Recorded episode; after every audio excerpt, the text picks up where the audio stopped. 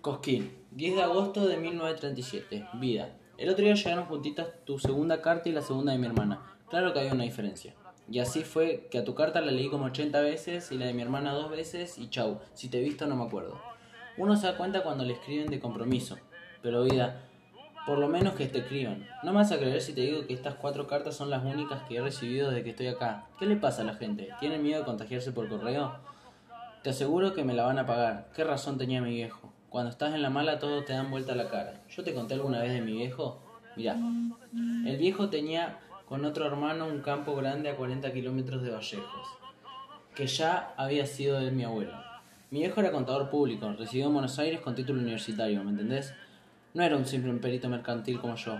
Bueno, el viejo fue a estudiar a la capital porque mi abuelo lo mandó, porque veía que el viejo era una luz para los números, y el otro hermano, que era un animal, se quedó a pastar con las vacas. Bueno, se murió mi abuelo y el viejo siguió estudiando, y el otro lo dejó en la vía.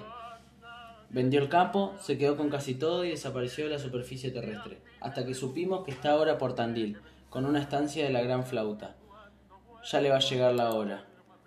Si pudiera tenerte más cerca, si pudiera verte entrar con el micro que llega de Córdoba, me parece que me curarías la tos de golpe, de la alegría nomás. ¿Y por qué no podría ser?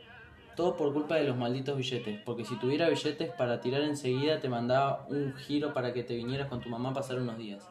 Vida, yo te extraño. Antes de recibir tu carta andaba raro, con miedo de enfermarme de veras. Pero ahora cada vez que leo tu carta me vuelve la confianza. Qué felices vamos a ser. Rubí, te voy a tomar todo el vinito que tenés adentro. Y me voy a agarrar una curda de las buenas, una curda alegre. Total, después me deja dormir una siesta al lado tuyo a la vista de tu vieja. No te asustes, ella que nos vigile nomás. ¿Y el viejo? Nadie le pisa los almacigos ahora que no estoy yo. Bueno, mi amor, escribime pronto en una de esas cartas lindas tuyas. Mándamela pronto, no la pienses como yo. Te quiero de verdad.